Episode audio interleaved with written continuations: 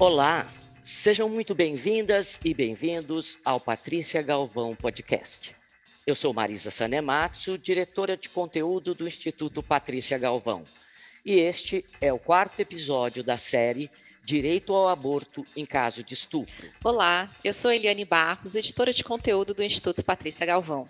No programa de hoje, vamos tratar sobre o grave contexto de violência sexual no país, trazendo alguns dados da pesquisa Percepções sobre Estupro e Aborto Previsto por Lei, realizada pelos Institutos Patrícia Galvão e Locomotiva em 2020. E para conversar sobre este tema, convidamos a médica ginecologista e obstetra Sara Paiva, atual coordenadora do Serviço de Atendimento às Vítimas de Violência Sexual e em Situação de Vulnerabilidade do Hospital das Clínicas da Universidade Federal de Minas Gerais. Seja muito bem-vinda, doutora Sara. Peço que você se apresente, por favor.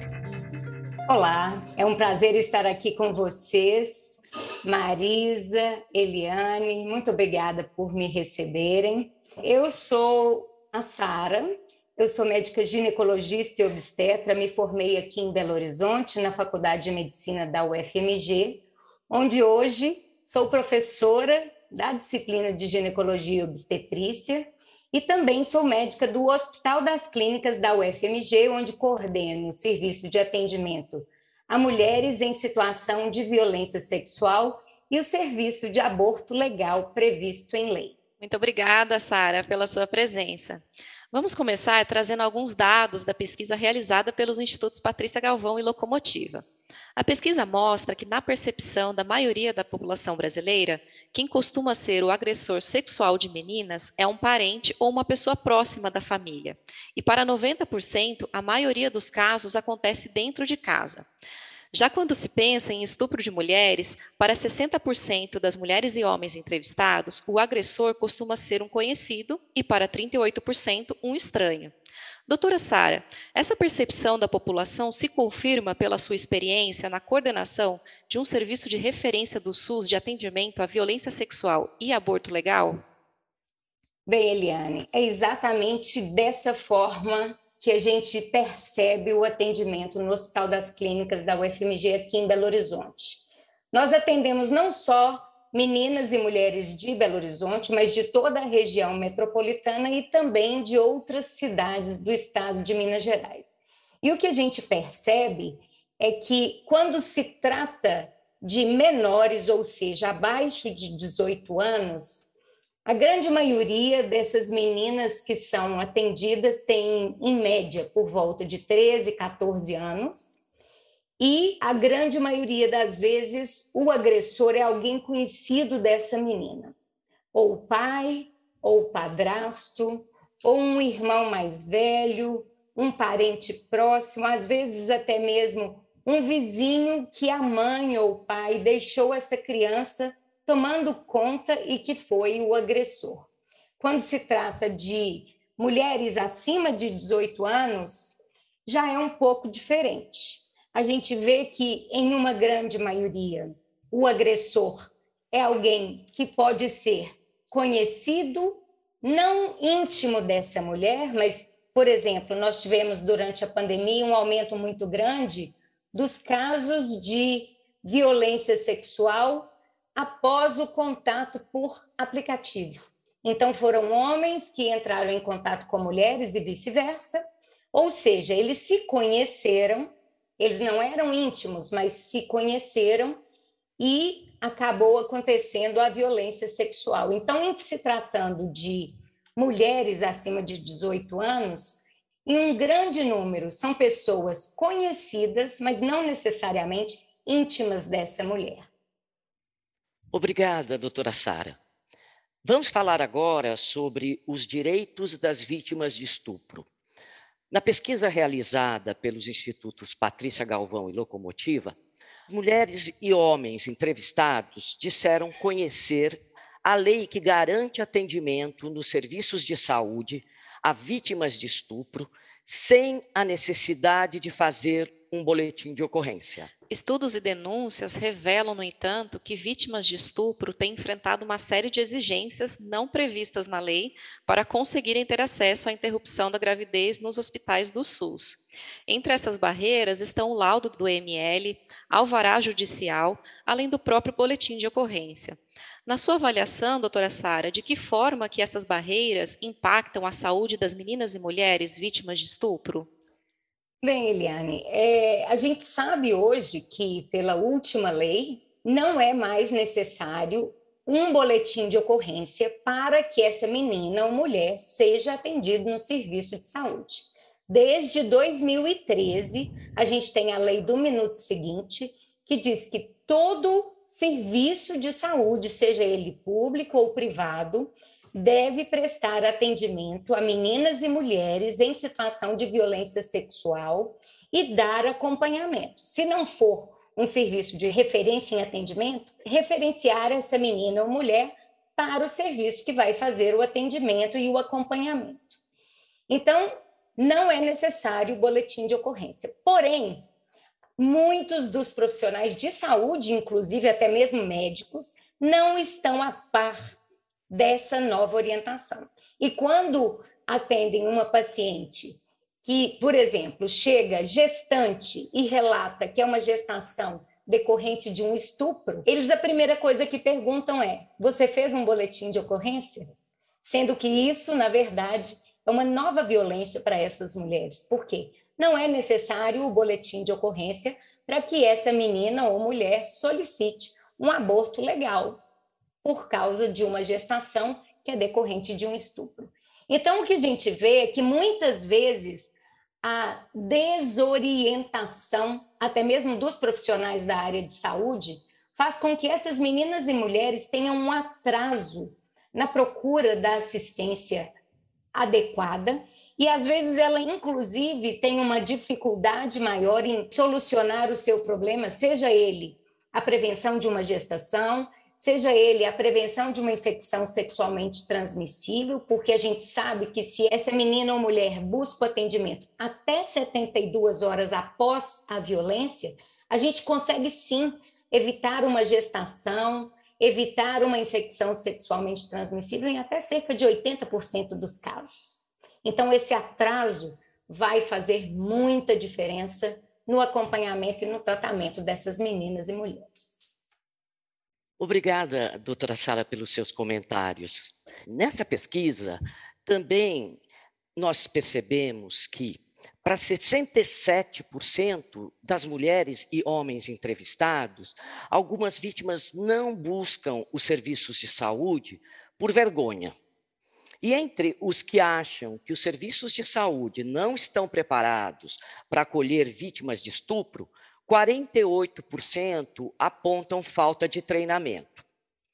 Em sua opinião, doutora Sara, qual é a forma mais adequada de acolher mulheres e meninas vítimas de violência sexual? Muito bem, Marisa. Eu acho que qualquer serviço que presta atenção a um ser humano precisa, em primeiro ponto, acolher este ser humano sem julgamento seja uma mulher, seja uma menina, seja um homem, seja um menino, em situação de violência, primeira coisa é escuta. Escuta o que aquela pessoa traz. Então, a principal característica de alguém que vai trabalhar com saúde é ter bons ouvidos. Esse é o princípio do nosso tratamento. Outra coisa importante é tomar cuidado com o que se fala porque eu já ouvi muitos comentários do tipo: mas o que você estava fazendo na rua a essa hora? Ou, por exemplo, por que você estava usando esta roupa naquele local? Ou falas como: mas também você bebeu tanto. Não interessa aonde a mulher ou a menina estava, não interessa a roupa que ela estava usando. Não interessa se ela bebeu ou não bebeu, se ingeriu drogas ou se não ingeriu drogas. O corpo da menina, o corpo da mulher pertence a ela. E com ele só pode ser feito o que ela quiser, o que ela aceitar, o que ela desejar. Então, para nós profissionais de saúde, a primeira coisa que a gente tem que ter em mente é que se queremos ajudar o outro, temos que despir de todos os nossos preconceitos. Dentro da nossa cabeça pode passar pensamento, sim, passa na cabeça de todo mundo. Mas uma vez que a gente fala qualquer coisa, a gente passa a se tornar uma pessoa que julga, que critica. E isso é inadmissível, porque isso não ajuda. Outra coisa que é muito importante nos serviços que vão atender meninas e mulheres vítimas de violência sexual é um bom treinamento. É preciso que essas pessoas entendam que trabalhar com violência sexual não é simples. Então você não tem que ser obrigado a trabalhar com violência sexual, é uma escolha. Agora, se você escolheu ser um médico ginecologista e obstetra, então você escolheu trabalhar com mulheres. E dentro da sua profissão, pode ter uma situação de trabalhar com uma mulher que sofreu violência sexual. Então, é imperativo que todos nós, médicos ginecologistas e obstetras, tenhamos um treinamento para atender meninas e mulheres em situação de violência sexual. Eu não tenho que ser um médico perito. Muitos ginecologistas e obstetras se sentem desconfortáveis em atender porque dizem: ah, mas eu não sou treinado pelo IML, eu não sou perito. Não preciso ser perito. O que você precisa? Você precisa do seu conhecimento como ginecologista para saber se tem uma lesão, na região genital. Você precisa saber se o ímã está roto ou se não está roto. Se é uma lesão aguda, ou seja, aconteceu nos últimos 24, 48 horas, ou se é uma lesão que já cicatrizou, isso qualquer médico dá conta de saber. Mas você tem que ter o interesse de querer ajudar, estar aberto e despir-se dos seus julgamentos. Então, fazendo um pequeno resumo, o que precisamos para atender e acolher uma menina, uma mulher vítima de violência sexual? Primeiro, nos despirmos de todo o nosso preconceito e atendermos aquele ser humano que está provavelmente passando por um enorme momento de trauma. Acolhermos como clínicos, fazer todo um exame físico absolutamente minucioso e se não estamos em um hospital que é referência, que saibamos quais são os hospitais referência e que encaminhemos essa menina ou essa mulher, lembrando que não é necessário boletim de ocorrência. Toda menina e mulher tem direito a receber o atendimento imediato para prevenir infecções sexualmente transmissíveis e também para prevenir uma gestação decorrente de um estupro.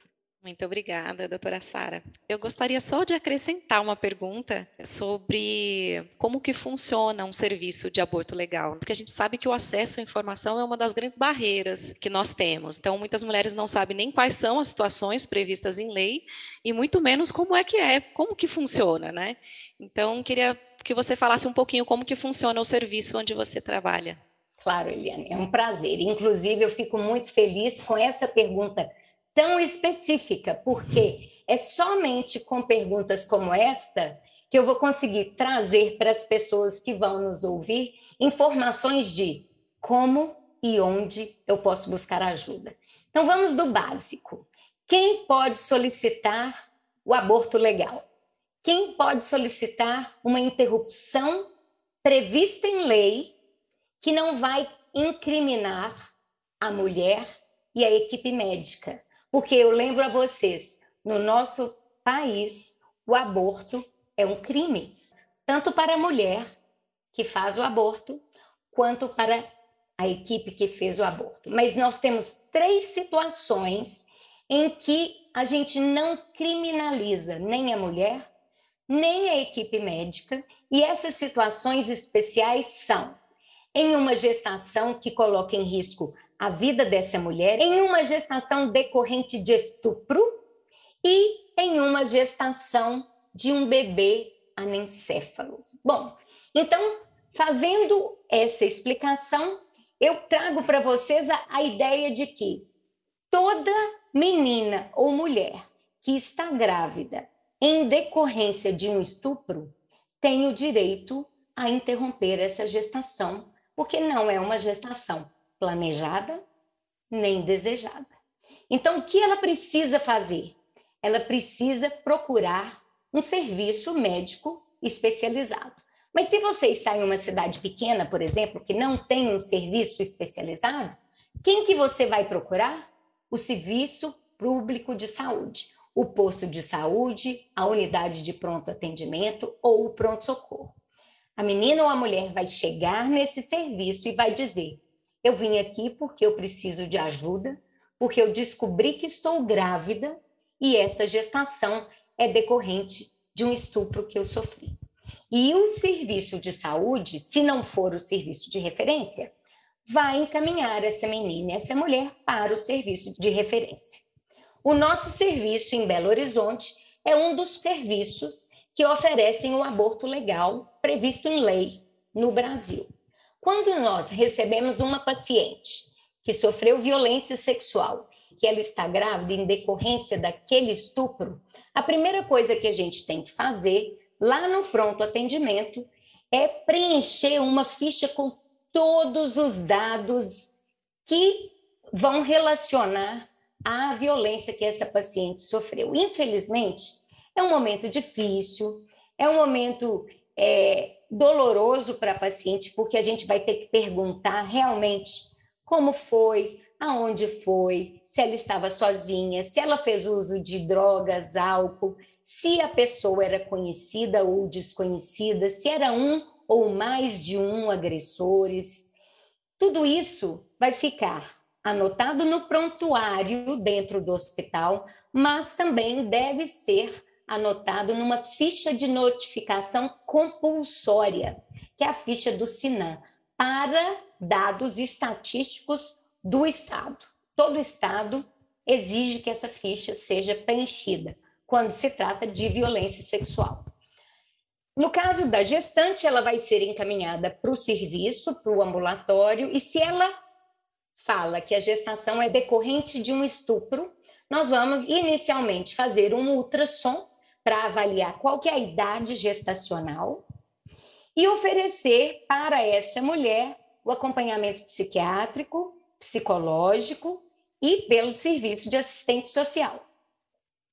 Além disso, nós da ginecologia vamos oferecer para essa mulher o acompanhamento dessa gestação. Como que pode ser feito o acompanhamento dessa gestação? De duas formas. Se essa mulher quer levar a gestação adiante, nós oferecemos um pré-natal que é realizado no nosso próprio serviço, com o médico da equipe do pré-natal de alto risco, e o parto é realizado também no nosso serviço na grande maioria das vezes sou eu mesma quem vou lá e faço o parto dessas mulheres, porque eu também sou da equipe de obstetras de plantão. E essa mulher, essa menina, ela tem a opção de ficar com o bebê ou de já deixar para adoção. Se essa menina ou mulher opta por não levar a gestação adiante, nós vamos então solicitar o processo de interrupção legal da gestação. Para isso, essa menina ou mulher precisa, como eu já disse, fazer o ultrassom para a gente datar certinho a gestação e avaliar se essa gestação é realmente uma gestação compatível com a história que ela nos traz. E eu digo para vocês que, numa grande maioria das vezes, é compatível. É muito raro uma menina ou uma mulher solicitar um abortamento legal de uma gestação que não é decorrente do estupro. Muito raro, porque elas chegam trazendo a sua história e é difícil para nós duvidar de uma história real de violência. Então, primeiro é a avaliação do ginecologista, a avaliação do ultrassonografista e a gente precisa também da avaliação do psiquiatra para nos dar um laudo que diz se essa menina ou essa mulher está realmente apta a se submeter ao processo do aborto legal. Então, ela tem que estar apta a tomar essa decisão.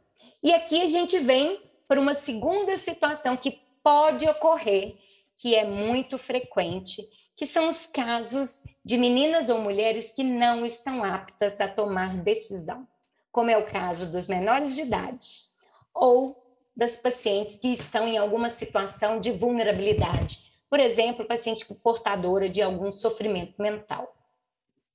Nestes casos, a gente tem que contar com a presença e a assinatura de uma pessoa que seja o responsável legal por essa menina ou essa mulher que não pode tomar a decisão sozinha. Então, além de passar por esse processo com todos esses médicos, a gente precisa obrigatoriamente da presença de um cuidador que é o responsável legal por essa menina, essa mulher. Feito todo esse processo, que em geral demora aí de cinco a sete dias no nosso serviço, a gente tem então todos os documentos assinados pela menina, pela mulher ou pelos responsáveis legais. Essa menina ou essa mulher vai se internar no plantão médico e toda a nossa equipe de ginecologistas e obstetras está treinada para fazer a interrupção legal da gestação. A nossa equipe, sempre que possível, consegue colocar essa menina ou essa mulher um alojamento separado das outras mulheres que estão gestando, que estão em, em trabalho de parto. Elas têm o direito a ter um acompanhamento seja de mãe, de irmã, de amiga, do marido, do acompanhante, 24 horas por dia, ou seja, durante todo o processo. E caso elas concordem, elas têm a possibilidade de que aquele material que foi coletado, uma pequenina amostra, seja colocado em custódia do hospital e vai depois ser coletado pela Polícia Civil encaminhado para o IML para que dê início às análises pelo perito criminal. Então, é um processo que, falando aqui com vocês, parece longo, parece difícil, mas não é. O que a gente precisa é que as pessoas saibam onde procurar. Então, vamos começar falando pela palavra aborto, porque nesse nosso país, essa palavra é uma palavra que todo mundo tem medo de verbalizar. Tem uns que falam interrupção da gravidez, tem uns que falam interrupção legal, interrupção da gestação. É preciso que o nosso povo brasileiro saiba. O aborto no Brasil é crime, mas existem três situações em que nem a mulher, nem a equipe será criminalizada. Em casos que colocam o risco a vida da mulher em casos de uma gravidez decorrente do estupro e em casos de bebês anencéfalos. E o Hospital das Clínicas da Universidade Federal de Minas Gerais realiza o aborto legal nessas três situações. Obrigada, doutora Sara, pelas todas essas informações estão tão importantes para a gente informar a população sobre os direitos das mulheres e das meninas que passam por situações de violência sexual. Muito obrigada. Bem, estamos chegando ao fim de mais um episódio da série Direito ao Aborto em Caso de Estupro. Agradecemos à médica Sara Paiva pelas análises e pelos comentários.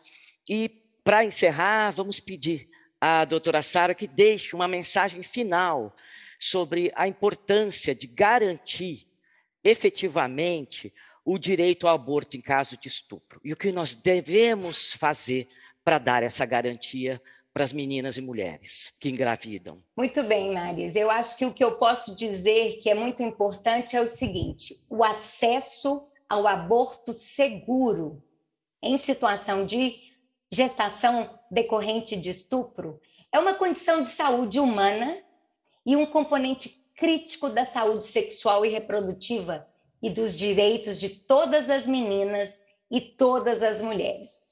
Quando esse direito é negado a uma menina ou uma mulher ao acesso ao aborto seguro, o que, que vai acontecer? Elas vão buscar o aborto de forma insegura. E o que é o aborto inseguro?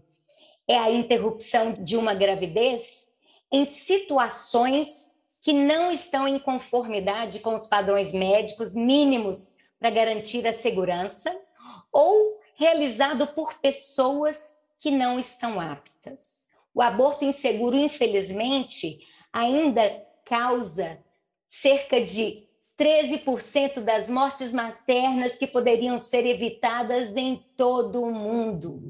Então, precisamos informar a nossa população que o aborto seguro existe no nosso país, que ele é previsto em lei e que toda menina e mulher que sofreu uma violência sexual e engravidou, ela tem o direito a interromper essa gestação. Ela precisa simplesmente saber aonde buscar essa ajuda. Só isso. Muito obrigada, Sara, pela sua presença nesse podcast. É, queremos também fazer um convite a todas e todos que estão nos ouvindo para que continuem nos acompanhando na agência Patrícia Galvão e também nas redes sociais. O nosso site é o www.agenciapatriciagalvão.org.br e nas redes sociais vocês nos encontram no arroba e Patrícia Galvão. Até breve. Até breve. Mais uma vez, obrigada por estar aqui com vocês.